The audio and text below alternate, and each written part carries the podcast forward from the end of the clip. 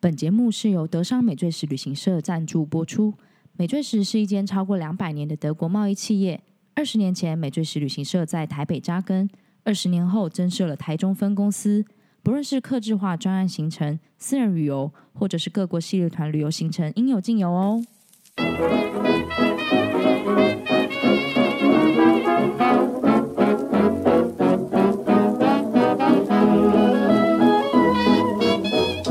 Hello，大家好，我是蒲。 Hello，大家好，我是玉。嗨，玉，好久不见，哎，好久不嗯我们今天见，又请到了一位重量级的来宾。有多重？ 呃，你直接问体重吗？你好失礼啊！不是每次都重量级啊。好啦当然啊，那他这位这这位来宾呢，就是他曾经带领了呃，不管是国外或是国内的一些呃行程啊，都是已经有带过很多年了。然后他的经验也是非常丰富，然后也是我们有在长期跟他学习的一位领队导游啊。欢我们欢迎炳堂哥。哎欢迎饼堂哥耶那那大家好，我是饼堂，非常荣幸能够来参加我们美醉时。那饼堂哥今天想要跟我们分享什么主题呢？嗯，我想很多人对自己的文化都想去寻根，所以我们今天就从我们的根来开始说。好，那饼堂哥，你觉得如果说我要从台湾这个里寻根的话，你觉得我们要参见参观什么东西是能最快速，然后比较深入的了解？我一定首推的是故宫我很喜欢故宫诶、因为我很喜欢文化人，我也 喜欢不嗯是因为我以前念东吴大学啊，只要持身不是身份证啦，学近生水证，楼台先得月。对对对，嗯，都去那边参展，然后去那边约会啊什么的，吹冷气又不用钱。嗯，我相信是文化吸引你。对，没错啦，没错，哦也不是约会啊文化也心目没有。我们之前都会去看那个那个故宫的那个包叫什么鸡胸鸡胸枣，啊，鸡胸枣，对对对，就是看那些东西，觉得心情很好啊。对对对嗯，对对对对，可以思考一下人生这样。嗯，那个时候人还没有这么多的时候。然后我们今天其实上午也跟饼堂哥去了一趟故宫，然后对于故宫，我们有很多的问题想要请教饼堂哥。好耶，我会尽我的能力来回答你的问题。嗯嗯嗯，好，那刚刚就是炳堂哥是有说到，就是要寻根，要从故宫开始。那我们就先从故宫它的由来开始好了。它是怎么开始会有就是要建故宫这个由来？就是台北故宫是怎么样建成的？因为它其实非常的壮观呢。是，嗯其实嗯我们先从这几个字来说好了。嗯故宫博物院，好，故宫啊，如果我们回到中华民国建立的前一年，没有故宫这个字，嗯所以嗯哼故就是过去啦，对，是宫就是皇宫了嘛，是嗯所以故宫一定是我们在一九一一年民国元年之后才新的名词出现，叫哦故宫博物院。哦，所了以以解前的朝代不会有故宫这两个词出现，当然，如果你是乾隆皇帝，你会嗯说你住故宫吗？那不会，不因为我还会活着。不会对啊呀、 嗯故是过去嘛，是公公可以用啦。嗯嗯嗯，如果来，听众们，如果你是乾隆皇帝，我们来猜一猜，你要跟别人说你住哪里？正住在嗯，正确的字正，嗯对，正住在紫禁城，正确答案，嗯，正确答案就是紫禁城。没错那，我们应该这么说，紫禁城是过去用的，故宫是现在嗯的，现在用的字，所以我们看的重点是故宫博物院。哦，哦原来还有这个由来。所以所以饼堂哥，我有问题想问，嗯所以故宫之前它叫做什么？它叫紫禁城，哦紫禁城，对，您刚说对了，哦紫禁城。所以它迁来台台湾的时候，它一样沿用紫禁城这个名字吗？还是它有自己的名字？这么说，最早最早的时候，我们相信大家都读过一个人叫做溥仪，有哦溥仪对末代代皇帝对他最近还嗯有好电影，嗯，有没有听过溥仪曾经倒卖国宝？有听过吗？哎没有听过。自己把东西拿出去卖，为了要过生活。对他，呃，他晚年是很穷困潦倒，对没有可错是。没有好听过。后来呢，国民政府把整个紫禁城，嗯把紫禁城把它保留起来的原因是什么？因为它是一个历史，嗯所以请溥仪离开皇宫，所以溥仪是真正住在紫禁城里面。嗯，离开之后开始要去清点呐、啊对那清点的所有的东西，就是嗯我们今天偶尔能看到的宝物之一。是哦，所以溥仪他真的是把蛮多国宝倒卖出去，所以现在有时候有一些故宫的文物是捐献进来的，应该是有很多就是曾经它卖掉以后被民间收藏，嗯收藏了以后呢，当然又转卖，转卖到之后，个人无法用非常好的环境去保护它，嗯捐出来了。哦，了解。嗯，所以，那炳堂哥，我想要问哦，嗯哼就是当初这些展品啊，你知道，因为故宫有大概六十九万件的展品，嗯那听嗯说就是当初辗转的运到了台湾来。是，我想要知道他们到底是怎么样有办法让这么多的展品在当时就是民国三十八年的时候运嗯到台湾，然后他运到台湾，他起初应该也不是放在台北吧？嗯，我用刚才蒲的一个问题，嗯然后结合你的问题，我们好一起来做一个回答。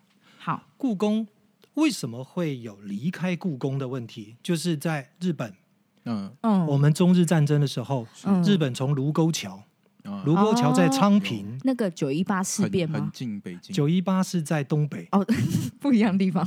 对，那是在东北 OK 啊、然后呢，昌平其实就是在北京的近嗯郊。哦，国民政府当时的执政者认为说，不行，这批国宝太可怕了，一定会被日本人占，对，哦一一定会被的拿走，所以赶快先整理。嗯，好，整理的话呢，整理了将近一万三千箱，嗯，往南运，是运到哪里？当时的首都南京，南京，哦，南京。运到南想不京，到，我们可以看，我们可以听得到，卢沟桥事变一直到南京被攻、嗯不到一年，嗯嗯，所以呢，在这个期间，国宝又搬家了，搬到了四川。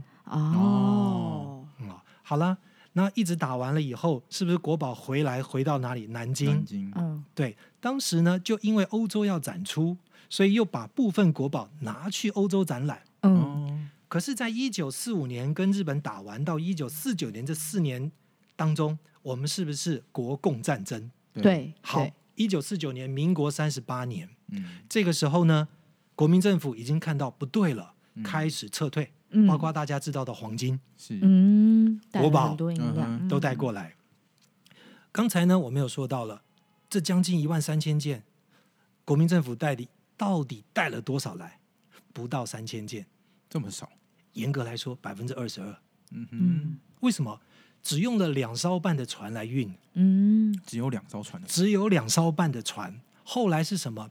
因为解放军已经打过来了。嗯，哦，还有一个最重要的就是后来北京，北京的故宫博物院的馆长，是，当时国民政府下令赶快撤退，嗯可是呢，当时的北京博物馆，呃，北京故宫的博物馆是说呢，以消极的态度在配合撤退国宝，哦，，消极态度，嗯所以尽量不动。嗯哼，嗯，那炮火已尽，对，怎么办？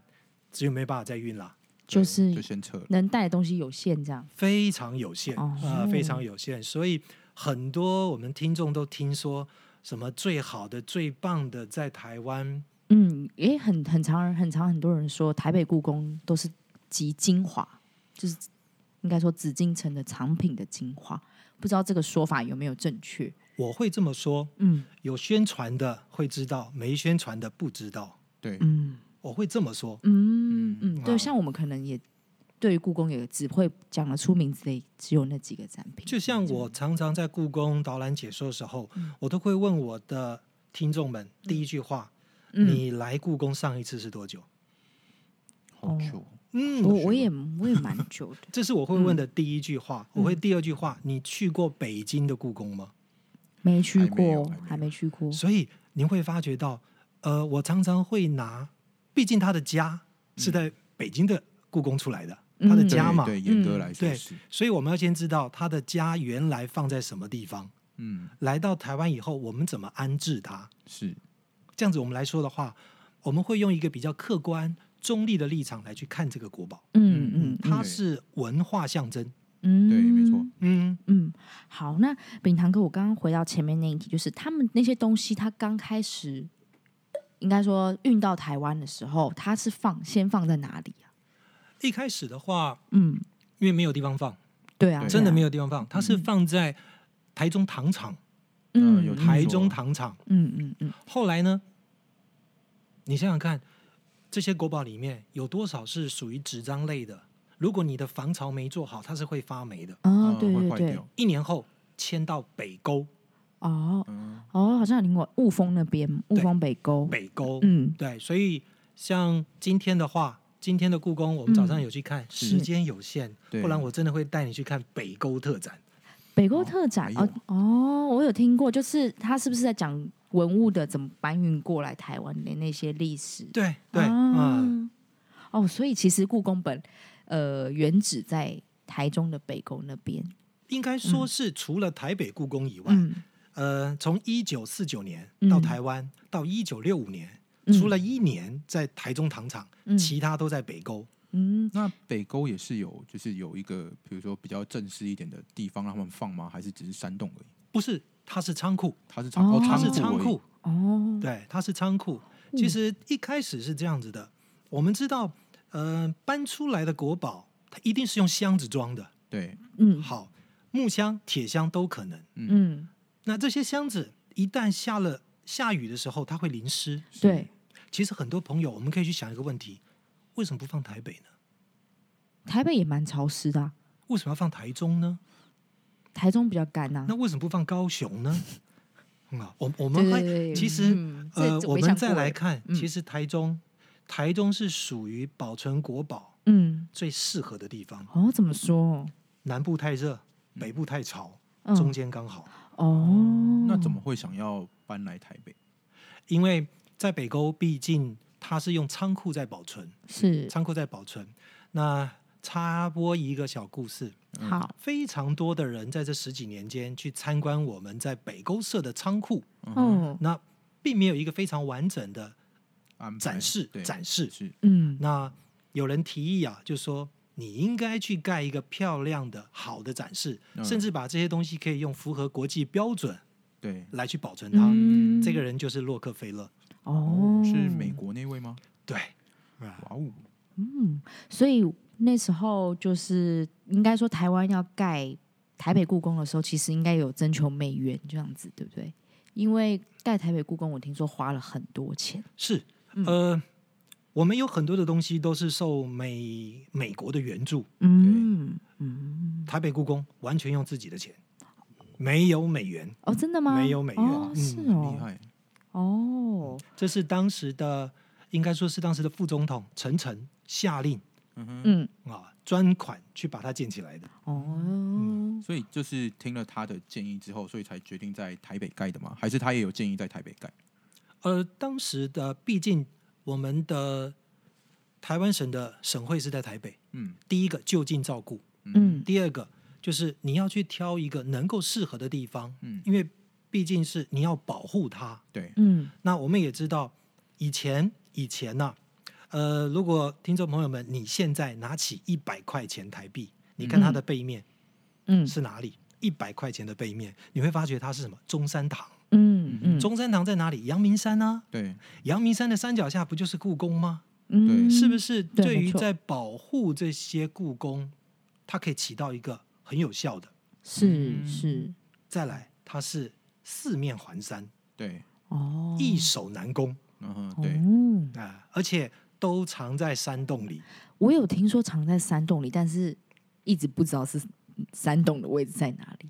呃，正确的位置来说，嗯如果下次你再去到故宫的话，嗯，你从一楼我们走进去，是不是一一个红色的大楼梯这样一排走上去？呃，你不对，要上去，嗯你绕到后面去，嗯，绕到后面去有一个非常不起眼的写着“员工专用”的那个，哦，它进去之后，电梯上三楼，嗯，再平面的进去才是故宫真正的藏宝所在地。哦，哦，然后偷偷告诉你哦， 虽然我没有拥有我过它，想说，怎么饼堂哥 怎么我知想说道啊你？要说你进去呃过，，其实故宫做的非常好，他有把嗯这些东西介绍的非常详细。哦，只有十个人拥有钥匙，哦而且不是一把钥匙能开的。哦要同时这么严密哦，对有可是十个，就是说故宫里面只有十个人可以开这个对，门但不是一把钥匙就能打开。哦，哦，合理啊，因为里面都是那么贵重的东西，也对啦，对啦，我听说除了山洞，还有地下隧道，呃，都是山洞都是山平洞。行延伸进去的，哦，哦，嗯了解。所以在里面的话，可以把湿度啊、温度啊做最完善的控控制制。嗯，那炳堂哥，因为我们嗯今天早上有去看了一些展品嘛，那除了翠玉白菜、肉形石跟毛公鼎之外，你有没有认为什么样的展品是一定要看，但是我们一般大众去可能很常会忽略的东西？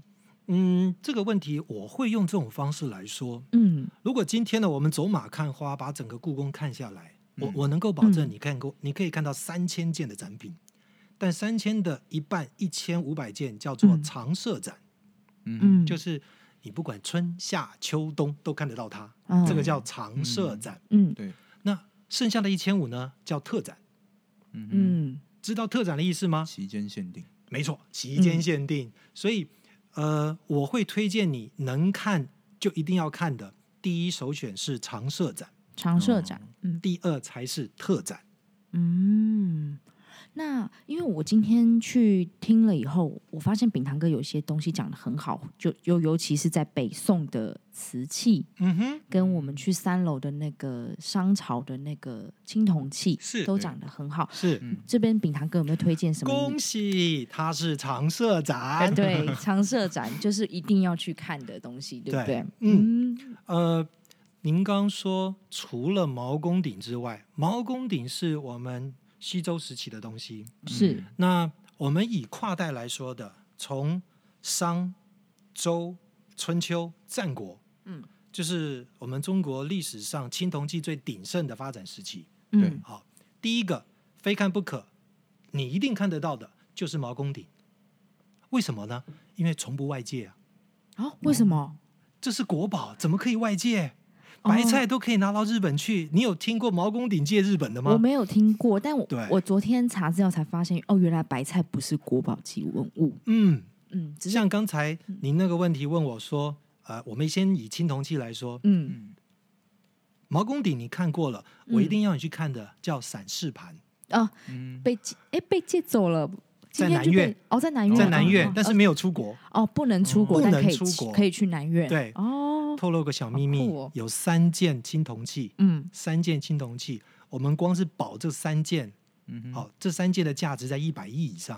哦天哪，一毛公鼎，哦，是二散氏盘，散氏盘三周周中。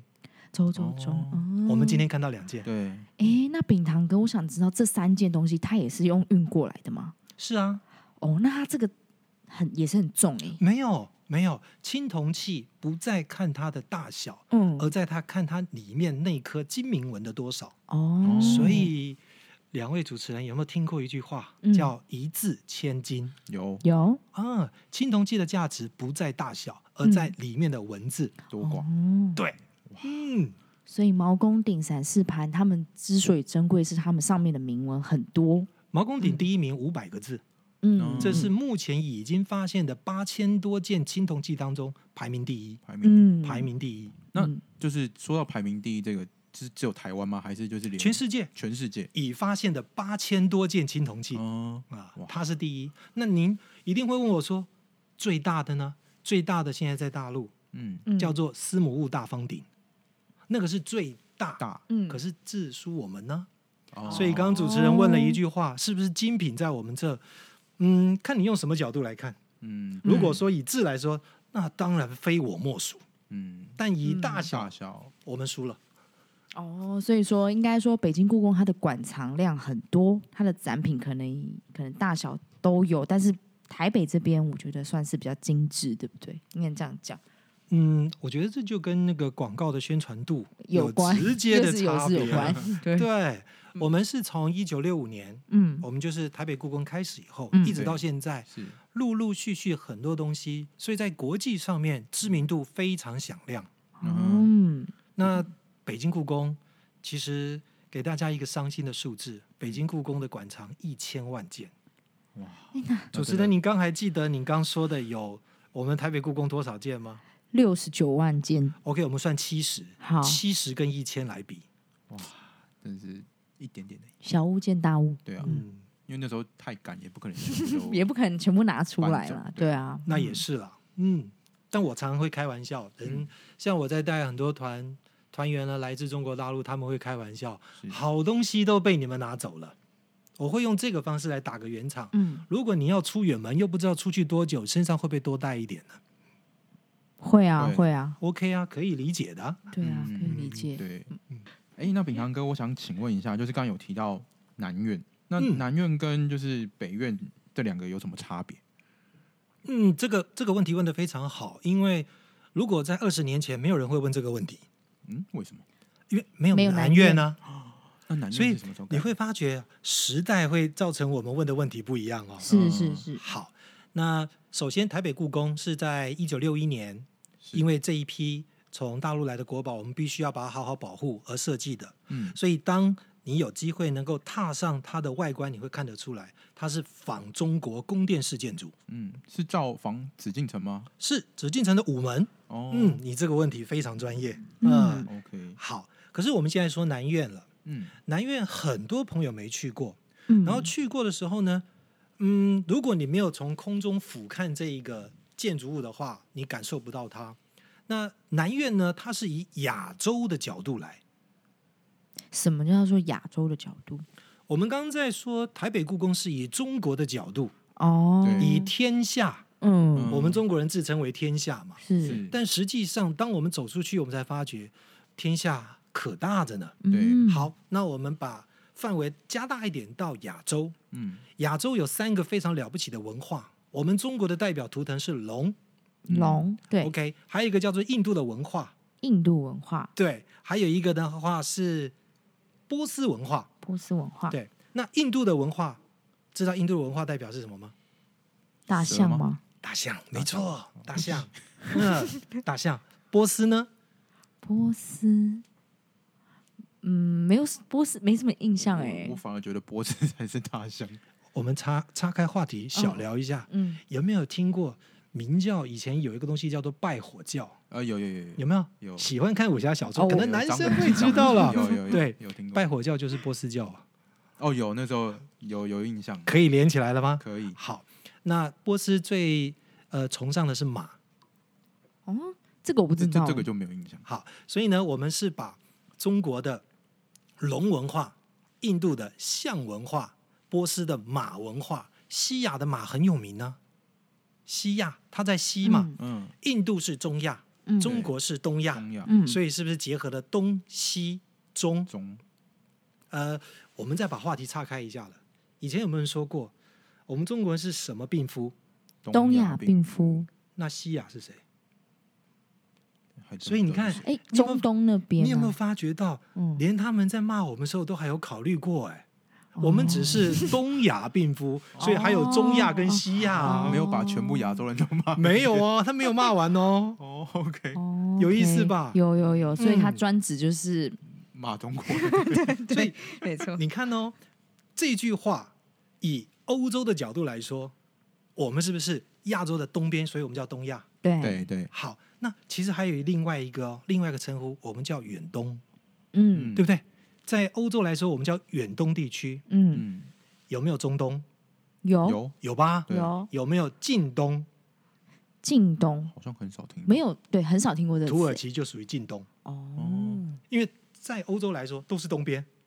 对，嗯所以有分成远东、中东、近东。。嗯，嗯，好，所以我们在呃南越的话，主要就是以一个宏观的角度，以亚洲文化为出发点设计出来。是但是毕竟是我们中国人的东西，我们要发挥我们中国人最大的特色是墨，墨。哦，墨书墨以墨墨书水的书书墨法的的那个墨啊墨哦，所以我们在南院来看的话，它就是用墨的方式去深、浅、浓、淡，去表现它这种意境出来。嗯，所以从整个南院的空中看下来，就好像是两条线平行交叉，就像是我们的亚洲文化，其实也是在互相影响着。嗯，嗯这是南院跟台北故宫最大的一个差别点。哦，那我想问饼堂哥，如南北院的展品有没有什么样的差异性在？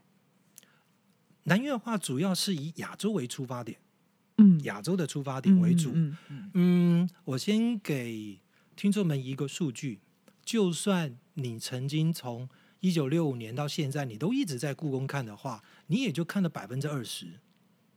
这么少，对，嗯因为还有百分之八十没展出来啊。嗯那今天一个问题喽，我们不知道的东西有多少是符合亚洲味道的？嗯，对不对？所以像呃之前曾经有展览玉的部分，就有很多跟印度有关的，哦，或是以现在来说的话，新疆哦，是这些有关的东西，它很大的一个主题就会拿到亚洲的这个范围里面去做展览。哦，了解了嗯解。哼，好，哎、那秉常哥，我们刚刚有提到，就是故宫被人称作三宝的毛公鼎，那就是其他还有两宝，就是那个翠白菜跟肉形石。是那他们这三个有没有分别？还有另外的一些小故事之类的可以分享？嗯，好。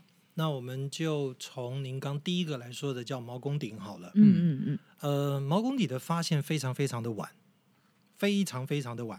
那毛公鼎呢，当时呢被找到之后呢，我们知道刚才有说过，日本人是不是曾经侵略中国过？嗯，有，连日本人都知道，我们发现一个了不起的鼎，嗯那个时候就这么有名了非常有名，因为一挖出来，嗯，一挖出来，不懂的人挖出来就觉得有个鼎，对，但是稍微懂的人就知道，哇，这里面怎么那么多的字？字嗯然后以前在我们中国倒卖国宝是很稀松平常的事情。嗯嗯，好，那日本人呢就开始来找。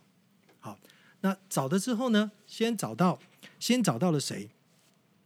找到了当时的拥有者，嗯，拥有者叫做什么？叫做叶公绰，是发现他的人吗？拥有他的人。拥有他的人，这个国宝是在我们清道光年间嗯发现的，可是呢，收藏家呢在日本时期呢是在叶公绰的手上。是嗯，好，结果呢，人不在，他跑去香港了。嗯日本呢，去他们家找，你把毛公鼎交出来，嗯嗯抓到他弟弟，是要求说，如果你不把他交出来的话，你就看着办。结果呢，怎么办？请问谁见过毛公鼎？没人见过，嗯嗯所以他做了一个假的交给日本。哦哦，这么聪明，哎，真的是蛮机灵的，我们觉啊得反应很是快他必须留在中国。嗯嗯嗯，好。后来呢，辗转，辗转呢，一路呢，呃，经过了非常多的人的手，然后最后最后一个拥有者，最后一个拥有者叫做陈永仁陈啊、勇，陈永仁，一九四六年，就是在四十一九四九年之前，这个人呢，他把毛公鼎献给政府了。嗯嗯献给政府呢，它是由隔年从上海运到南京，藏在哪里？中央博物馆。我强调一下，不是故宫博物院。嗯，所以小小的试验大家，请问乾隆看过毛公鼎吗？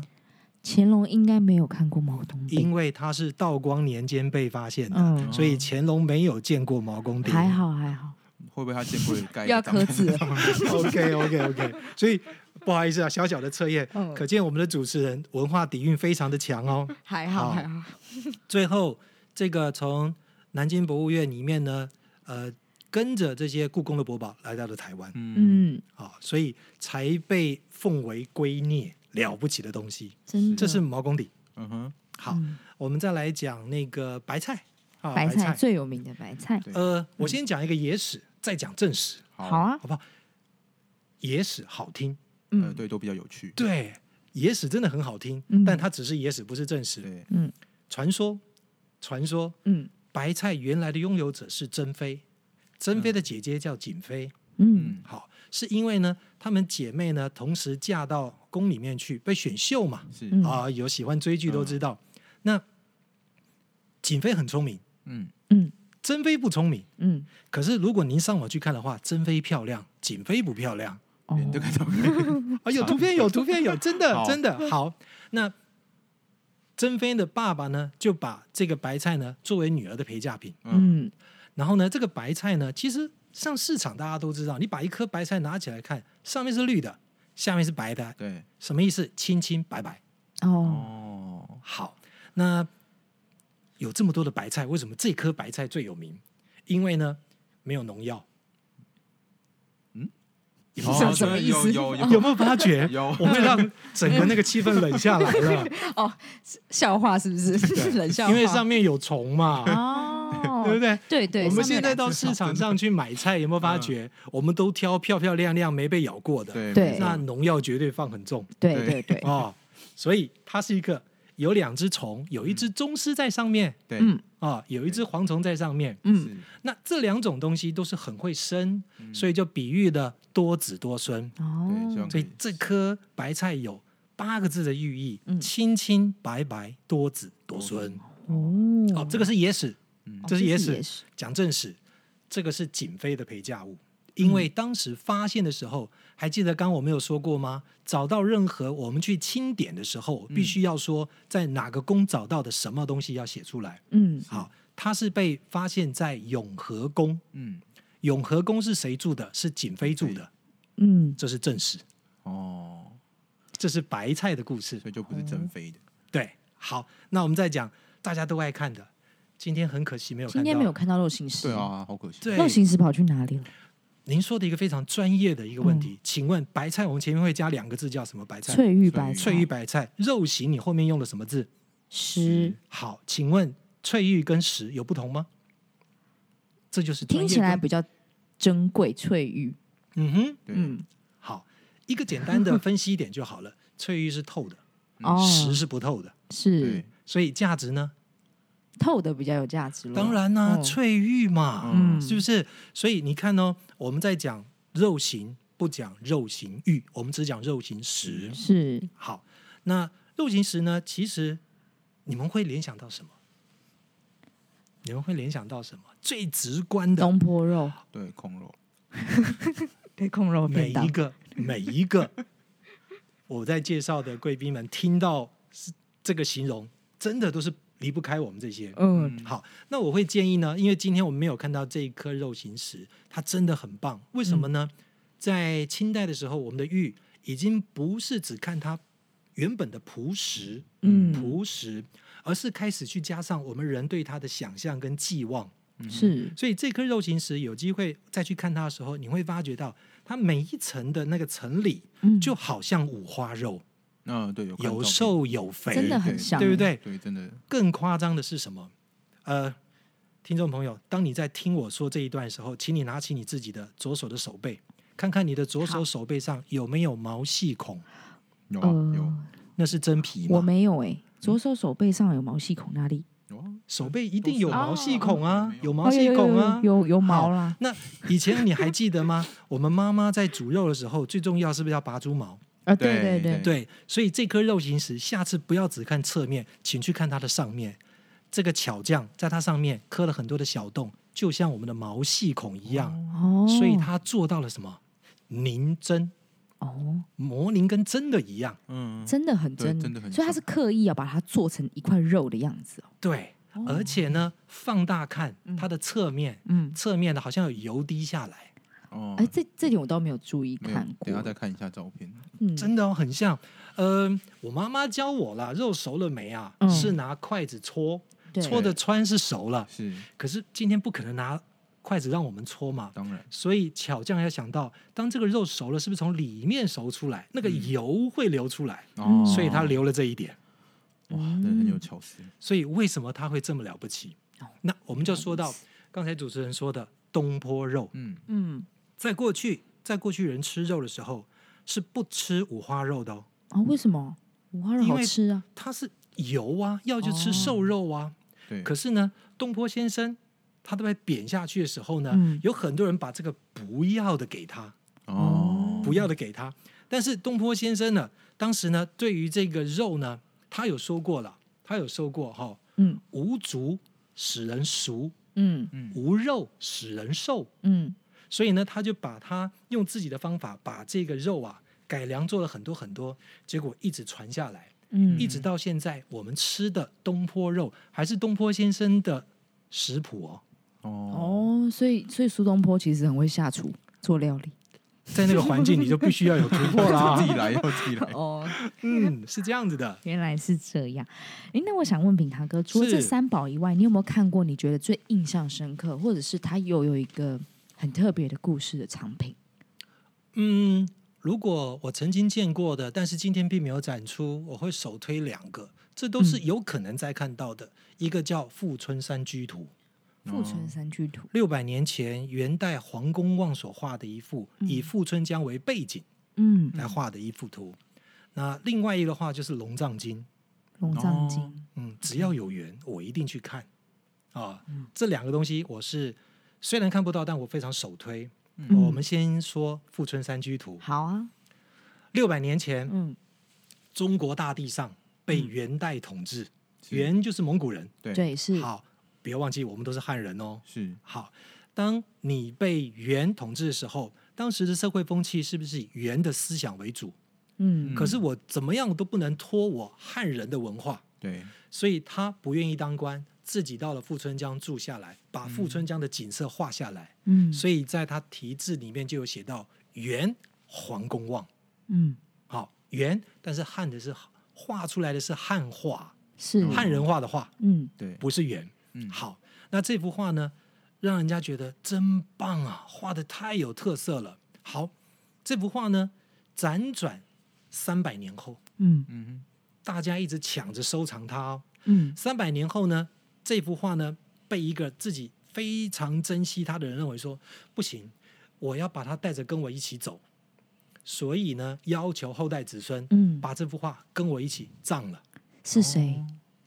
丢到火里面去，嗯嗯，丢到火里面去。结果他的侄子嗯，哪舍得这么好的画嗯，对，从火堆抢出来？哦，抢出来之后，很可惜，还是被火伤了一段。嗯嗯，所以这一幅大画是不是断掉了？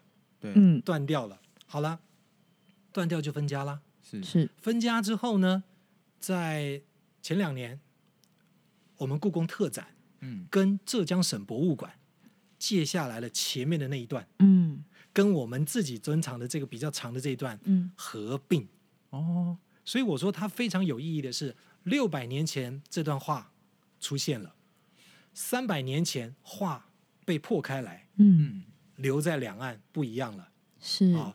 而在真正的六百年后，就是换到我们今天能够看到合并在合一并起，在一起，这个非常难。如果没有两岸呃这些从政者的高度的话，嗯，相信没有不可能再看到这幅画的完整。对，很哇难，，那那个真的是历史的一刻哎，能看到没算是错非常的，哦，非常难得。对啊，我有我有我有个小问题，就是是刚刚说到说有抢救出来，那那时候为什么没有一起保保存在一起？第一个，他要拿出来的时候，拿出来的时候，这幅画、嗯存在的时候，因为我们都知道，右边我们在看画的时候，右边是头，对，对，我们看画是右边是头。嗯有这一段被断开来的时候，他要不要重新上根轴？需要啊或是哦，从要表要对，从对表，因为它被断掉了，是，嗯所以重新整理之后，如果没有人看过这幅画，嗯，我告诉你，它有两幅，你相信吗？不信信，因为你没见过哦，这个画，很多人没有见过啊。嗯三百年前不像现在科技发达，我上网就知道。哦，对对，嗯所以到底富春山居图有名在哪里？呃，再聊一个小故事哦，嗯连乾隆都不知道真的跟假的。哦，哦，乾隆这应该算是蛮有鉴赏力的，他也看不出来嘛。对啊，对对，这是一个重点。嗯刚才我有说到六百年前的画，嗯，三百年前的清朝，谁知道真的假的？对啊，对，连乾隆皇帝都看错、看走眼了。嗯，哦，所以是一小块还是一长条，没人知道。哦，啊。所以现在可以确定，它就是两块。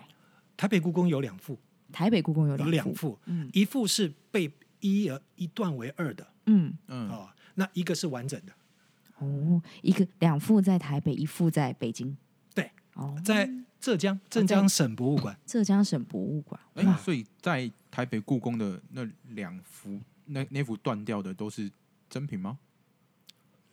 是不是真品？如果主持人跟我一起回到乾隆年间的可话，能才会有一个嗯是真的，有一个是假的。你一定会说，为什么要这么说呢？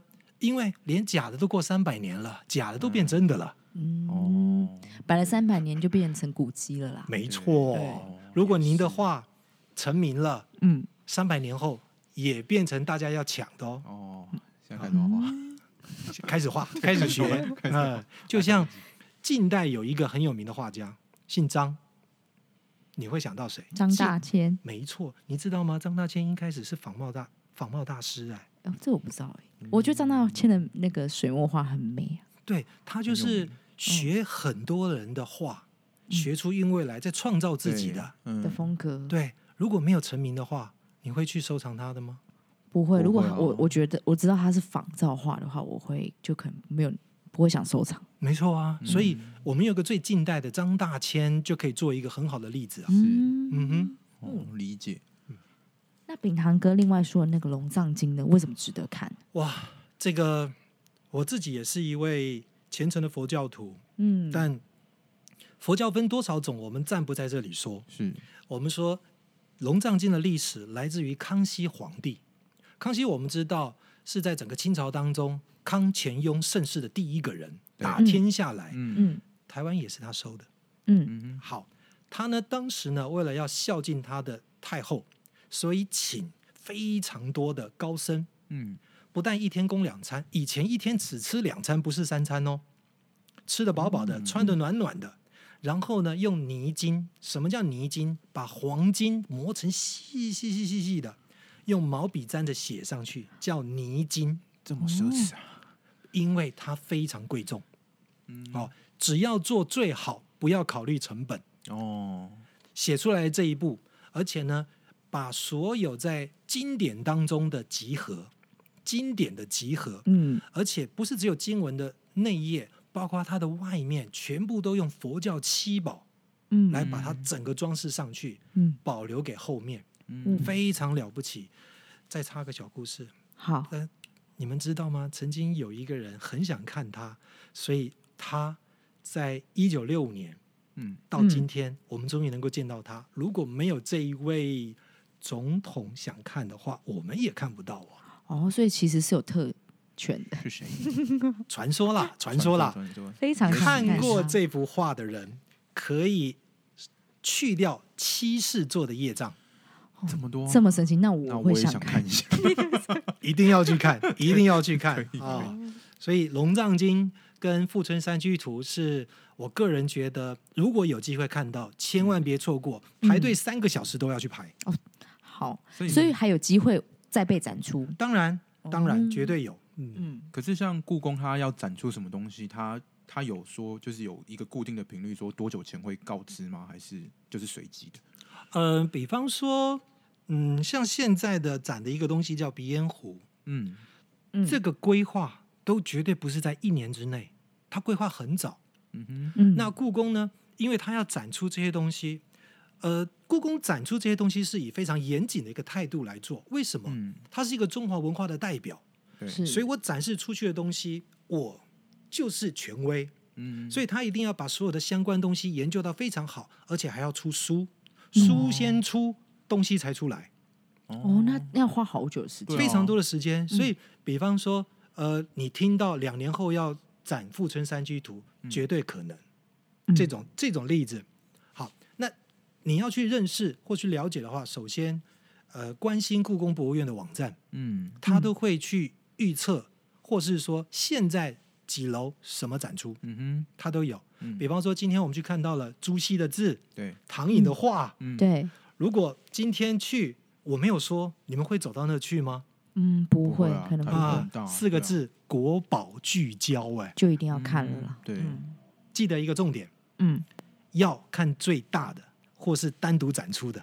嗯嗯，有有，还我记觉得我得有说我觉得吗很实用。秉堂哥今天有教我们，就是展品要看最大的，然后跟单一展示在柜子里面的那种，对不对？对，嗯单独展出的，单独展出的一定会单独给他故事；嗯哼，嗯，对，系列展出的挑最大的看，嗯嗯，为什么？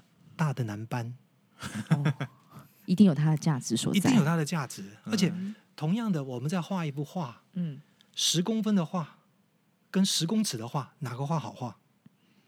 十公尺的话，哪一个比较容易完成？十公分的的话，对呀、所以你要把十公尺的画完成，就像是《清明上河图》，那有多难？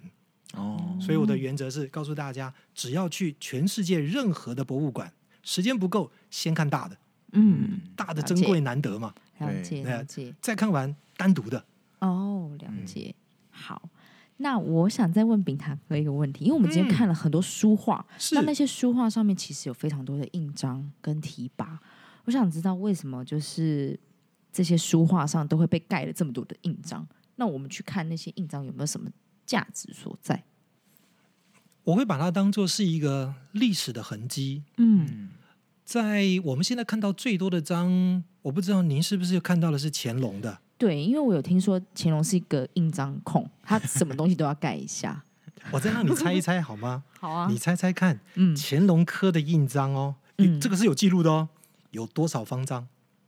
方丈啊，方不章，我们都说是章的单位名称是用方，哦一方一呃一方人是用个嘛，对哦章是用，方，几方章？好一千多个，有没有那么多？哇塞，你有一个很很正确的数字哦，但是你嗯记得的应该大概都是什么？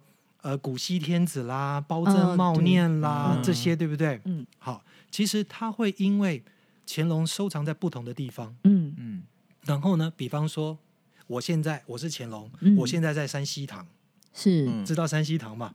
没有，我不我不知道哎、听过可是不了解，好，没关系，嗯我们等一下再聊。好，那我在山西堂嗯已经被我盖了那么多的章，但我现在在山西堂看这一幅画，嗯，嗯，我会盖山西堂的章。哦，到此一游的感觉，对，嗯就是我的山西堂这个收藏的地方，曾经藏过它，嗯哦，曾经藏过它。嗯好，因为呃，其实有非常多的书堂嗯书藏书藏画的，嗯那其实看字就知道最重要的放在哪里啊。我们先嗯解释一下山西堂，嗯，在台北故宫有一个非常有名的快雪时晴帖，嗯，哦今天的门票上面有就是对，它，没对错，还有两两记帖得，嗯还有两帖，中秋帖跟博元帖嗯嗯这三个东西可以说是我们中国所有的呃书法当中最棒的三个，嗯乾隆同时拥有，嗯哼嗯，放在一个房间。因为太稀有了，所以取名为山西堂。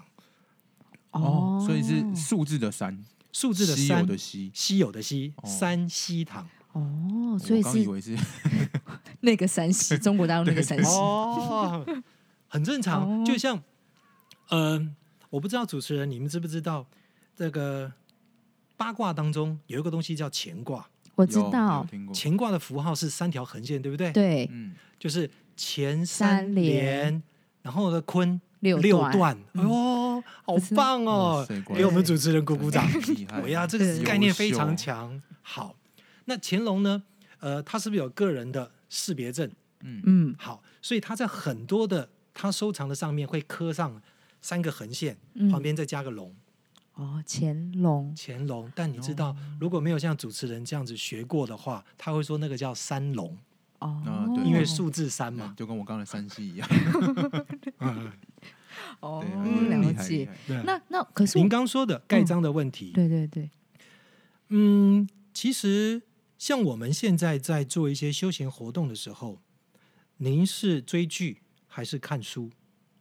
我都会追剧比较多，追剧比较多。嗯追剧是在学文化历 史吗？没有有时候就只是无脑放空一 下。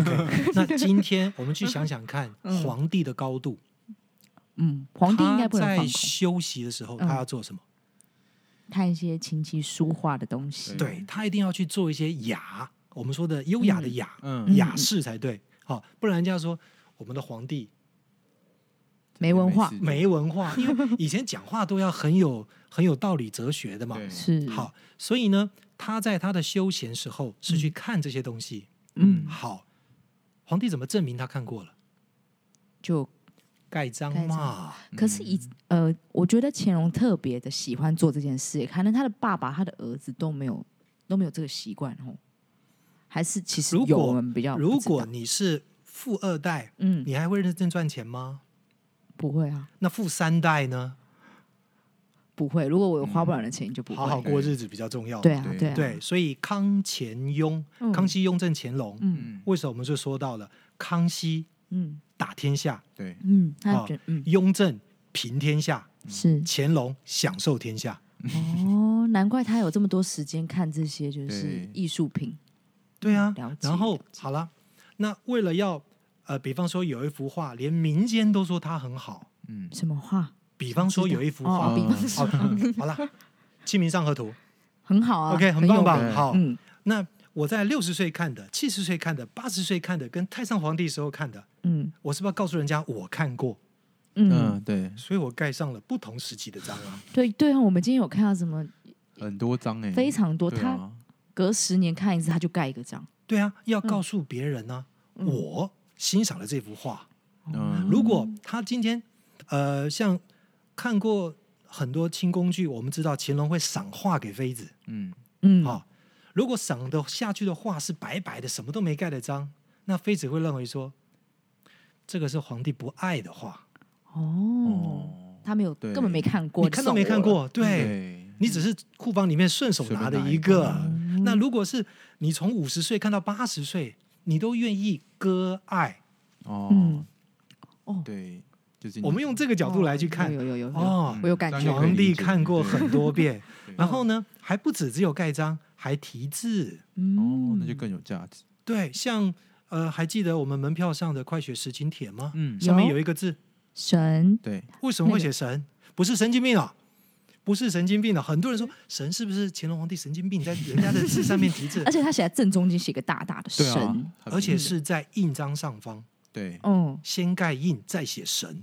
嗯，对，好，如果你一天可以写两首诗，嗯，连续执政六十年，你要写多少诗？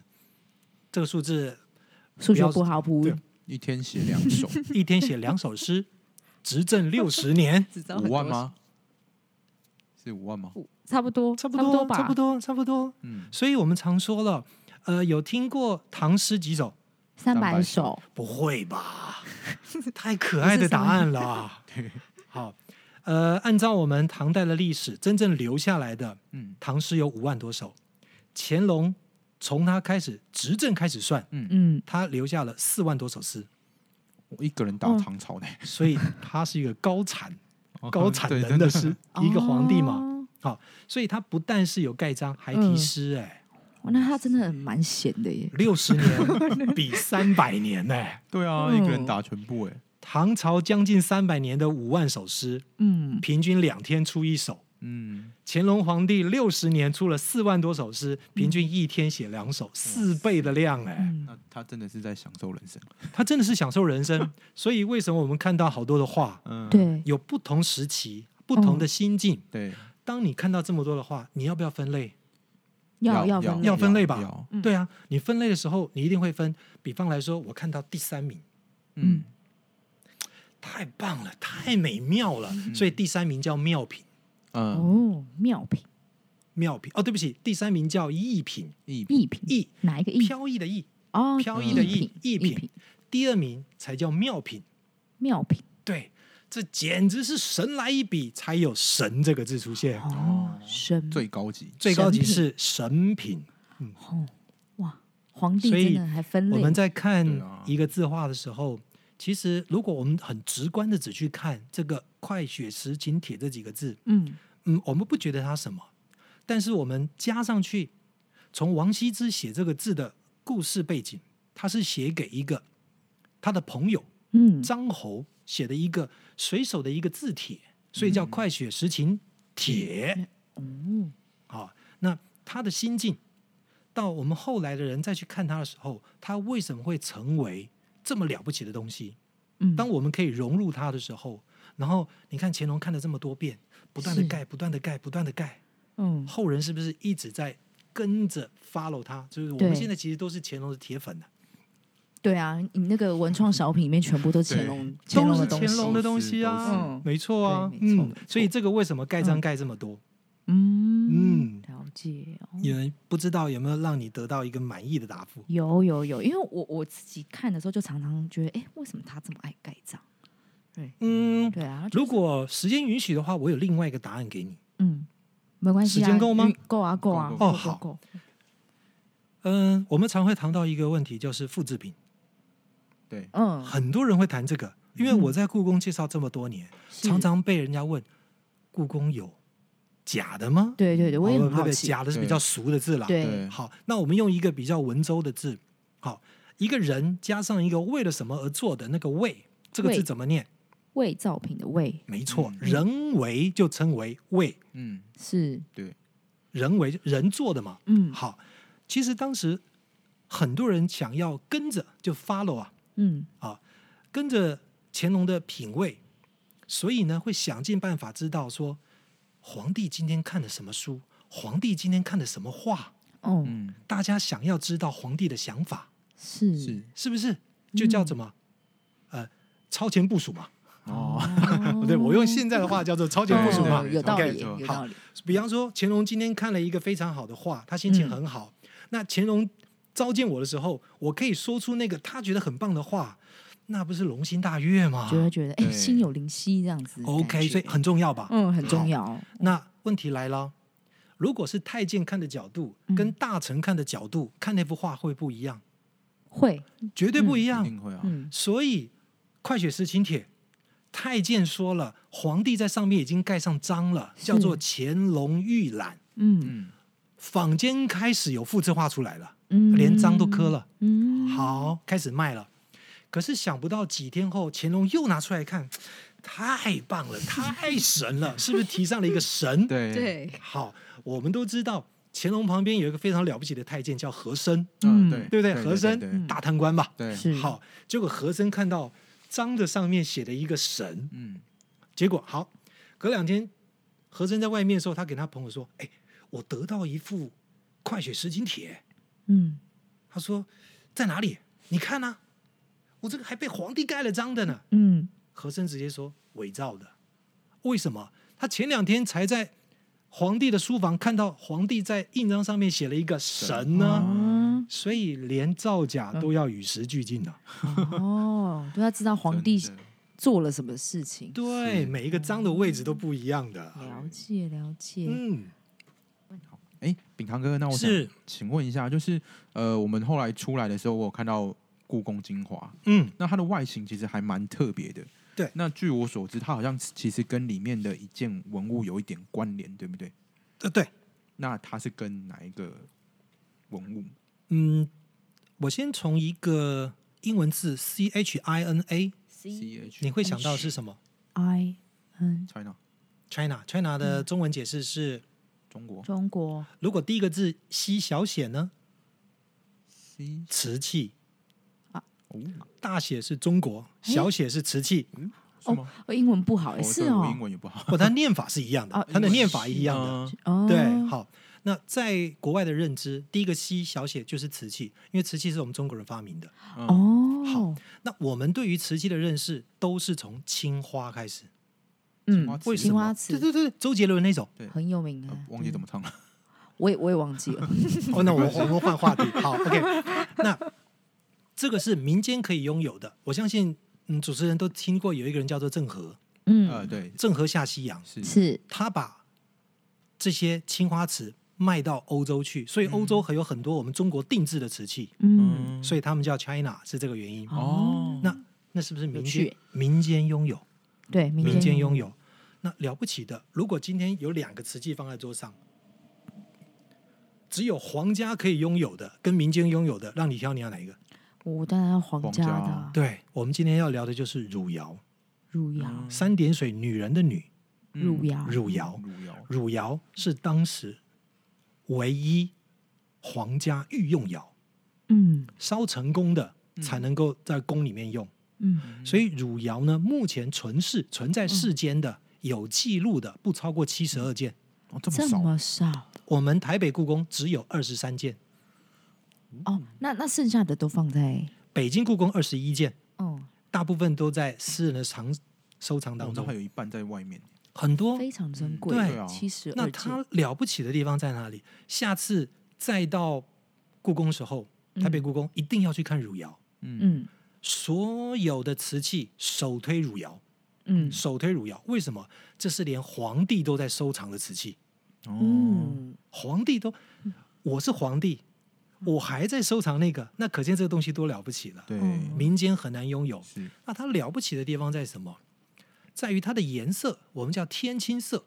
嗯嗯天青色颜色是来自于什么呢？很像下过雨以后天蓝蓝的，嗯嗯所以它叫天青。嗯汝窑有一个特色，就是它的里面的瓷土跟外面的釉在烧之后拿出来冷却的时候，瓷土跟釉冷却的速度比率不一样，嗯会产生一种自然的叫开片。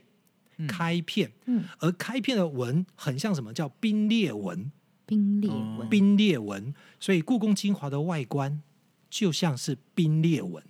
哦，就是嗯它，我嗯今天静静看的时候，它有一个细的纹路对在对上，面，非常细，对很细，那是自然的，无法人工造，哦所以才特别。所以特别无法复制。一哦一就是只有完整的会留下来，嗯，嗯，二不知道制作方法，我不知道制作不方知没法道有是做传承没下有来，传是不啊是？对哦第三就是有痕的七十一件，无痕的只有一件。那你要不要看那个无痕的？哦，当然要啊看对啊，对，嗯所以我们要去看的那个汝窑上面的那个冰裂纹，嗯是七十一件会出现的。嗯啊，真正了不起是那个无痕，也是洛克菲勒当时想要把它带走的，那那个最后有被带走吗没有没痕有啊的那没有一没件有在也在也也在在我们台台北北故故宫，宫在台北故宫、嗯有机会看到，一定要去看它。嗯，对，无痕天亲，无痕天际，所以说洛克菲勒也是一个是是货人，他他只要带那个走。嗯，对啊，对啊，对啊，哦，那难最怪他后那么是有钱。没有被带走啊，没有被带最后走没有留被在带台走北故宫。对，嗯因为当时的蒋总统有说过，这些国宝是经过了多少人辛苦牺牲生命带过来，嗯，从当时的北京到南京，南京到四川，四川再回来，再漂洋过海来台湾。湾您知道吗？我们的国宝一件都没少，哦，很厉害耶，真的很厉害多？少人用他的生命以使命感来保护这些国宝，嗯嗯怎么可以？以拿它换钱呢？是，嗯的确，真的没错，还好有被保存在对台北故宫，，没错因为听说是全世界只有一件，对不对？对，全世界只有一件。好，我好期待下次看到他本尊哦对啊。嗯，这样听完下次去又更有感觉。对，真的，我们嗯，我常会说，像两位主持人对国宝非常有兴趣。嗯嗯，呃，我常会用一句话来说，就是我们今天不管看到任何一个东西，嗯任何一件国宝，它在我面前，我们看到它了，可是它不会说话。对，对，那我们要去找会为它说故事的人，嗯而我们嗯，就是有故事的人。是，嗯，对，了解对啊，因为嗯其实如果像自己去的话，你没有请导览员的话，其实根本不会知道这么多详细的这些事情故事，对呃，应该说这些珍品后面的故事，对你知道这些故事的时候，你对他看就会更有感情，我觉得，嗯，主持人刚说的一个非常重要的一个地方，就是呃，如果你曾经去过很多世界各地的话，嗯，你会发觉在买门票的时候，可不可以请导游？可以，嗯呃中国、就是大陆、对可以，你可以马上花钱请导游。嗯，我们北京故，我们台北故宫没有这一项服务，哎，可是他不是有导览人员吗？定点导览，哦嗯十点一场，两点半一场，只讲一小时。哦，只讲一小时，你回忆一下，你今天听得过不过瘾？过瘾，很棒啊，真的，我都不觉得匆继续忙听，很有匆一忙哎，点，其实很很匆有一匆点忙，对，说真的，嗯今天我因为时间有限，我们才说了多久？还记得吗？两个两半个小半时而已，对啊，对两个我半，还是挑重点说、哎，对哦对啊，那一个小时你怎么可能看得完呢？对啊，哎真，的对对对对，嗯没错。那他这样一个小时导览多少钱哦，故宫的是义务的，啊？就免先费的到先登记，啊，上午一场，下午一场。嗯，对，的确，哎，那这样一个诶小时我真的看不到什么东可西。是国外国外的博国博物馆都有在做这种服务，就是可能请当地导游为带你解说这样子。呃，有请当地导游，但是绝对不是博物馆主导。呃，对，我的意思是，那所以台湾为什么比较没有这样的服务？还是因为像呃，在这一项的服务免费服务当中，它有一个规定，嗯团体不可以用。哦，团体你自己有导游，嗯，对，就像今天我非常荣幸当你们的导游去介绍故宫。嗯，嗯不会，我们今天很过瘾，对，真的真的。下次还想把把其他的都听完，哎，还有好其实有多。好多对啊哦，对，好多好就多像哦。今天那像最后个最后秉堂哥你说那个清朝的台湾地图的那边，其实我也蛮想还来去不及去嗯对看，啊对嗯对对对嗯对，其实这都可以成为以后、嗯呃，听众朋友对我们很有兴趣的时候，嗯我们这样讲吧。你知道在康熙打台湾的时候，嗯啊、康对不起，康熙收台湾、啊奇怪，到底是原住民先来还是我们先来啊？我们还要英勇抵抗原住民的进攻、哎，嗯嗯嗯，可是哦，我我是其以为实是历史都是赢的人写的。当然啊，对啊，对，因为死书的人死了，他没办法写书。对啊原住民在这 块土地生活了可能千年以上，说不定，嗯康熙上来了，嗯，我们还要英勇抵抗原住民。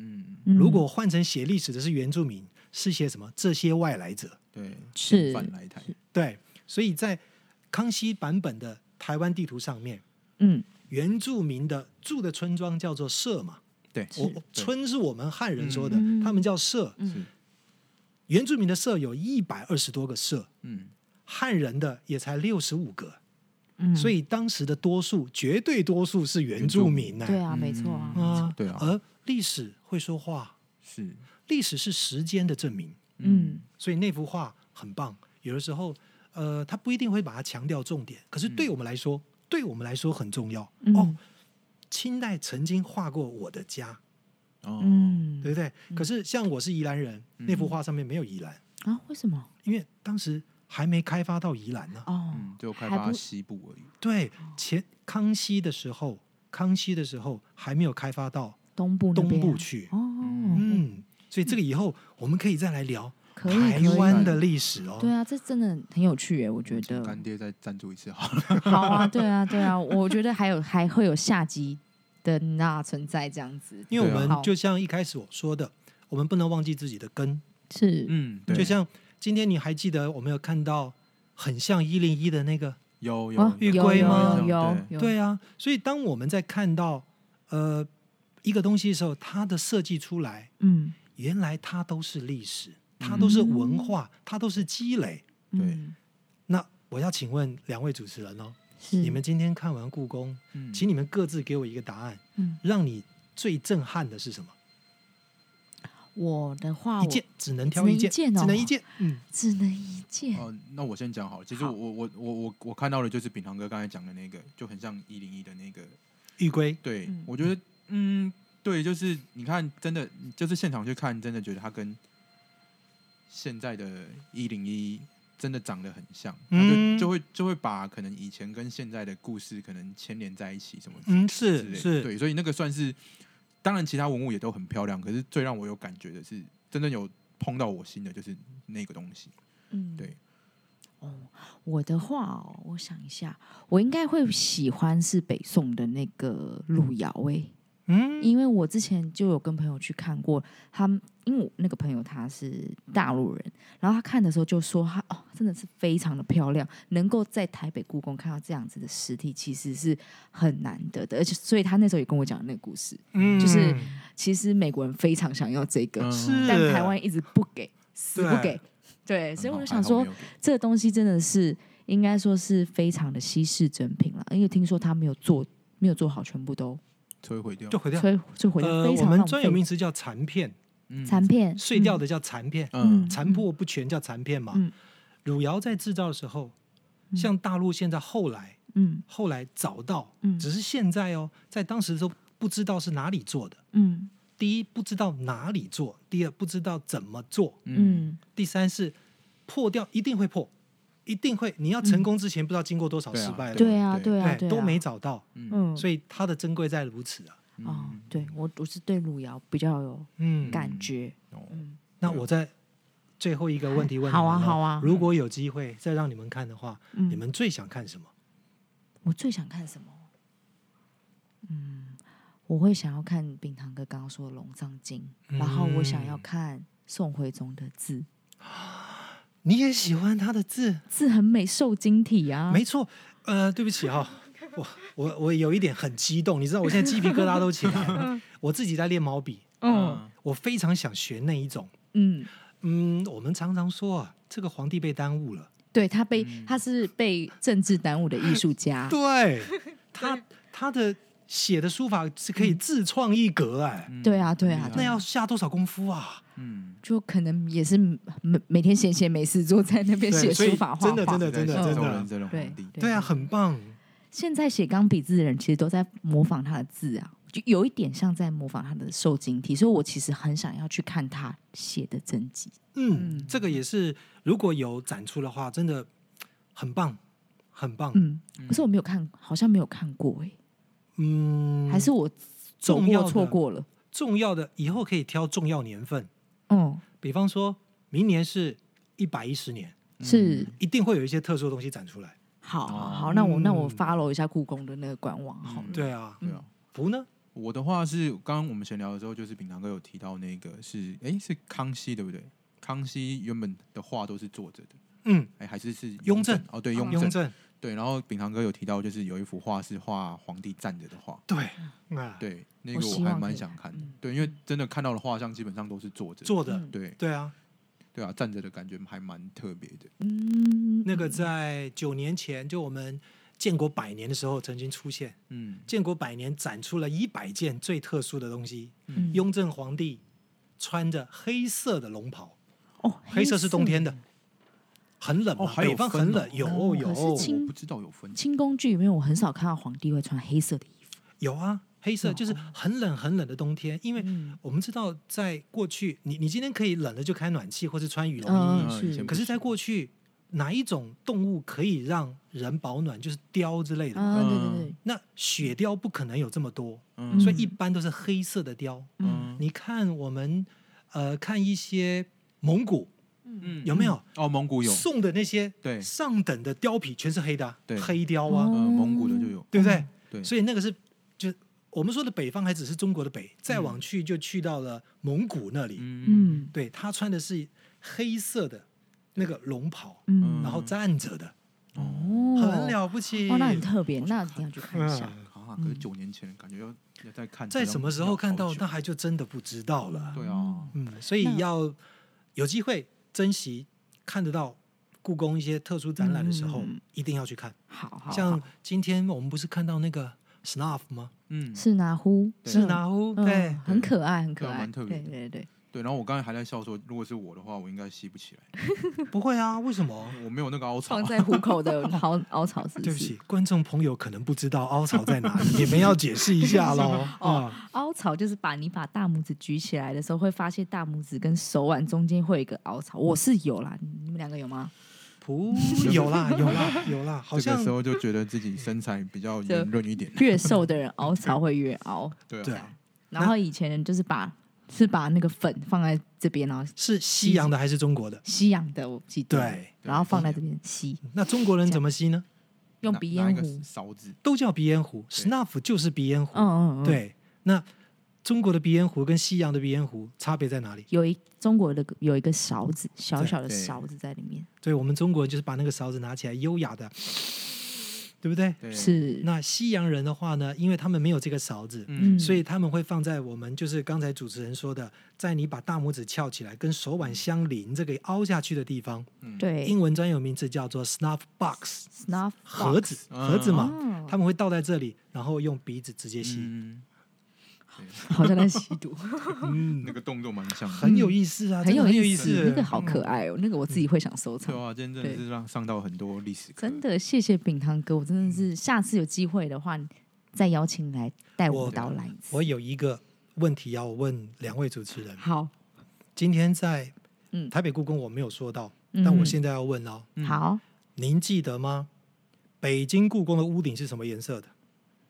屋嗯顶黄色吧？哎，我有点忘记，红色、北京故宫的墙是什么颜色的？红红 白色。嗯白色，我们两北个京答案故宫超的不一样。栏杆是什么颜色 的？栏杆，栏杆我就没有印象。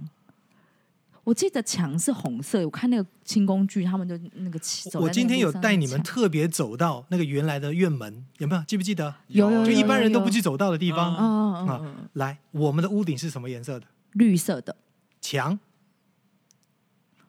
黄诶黄白色， 白 色，马上问我记得墙是黄色的吧？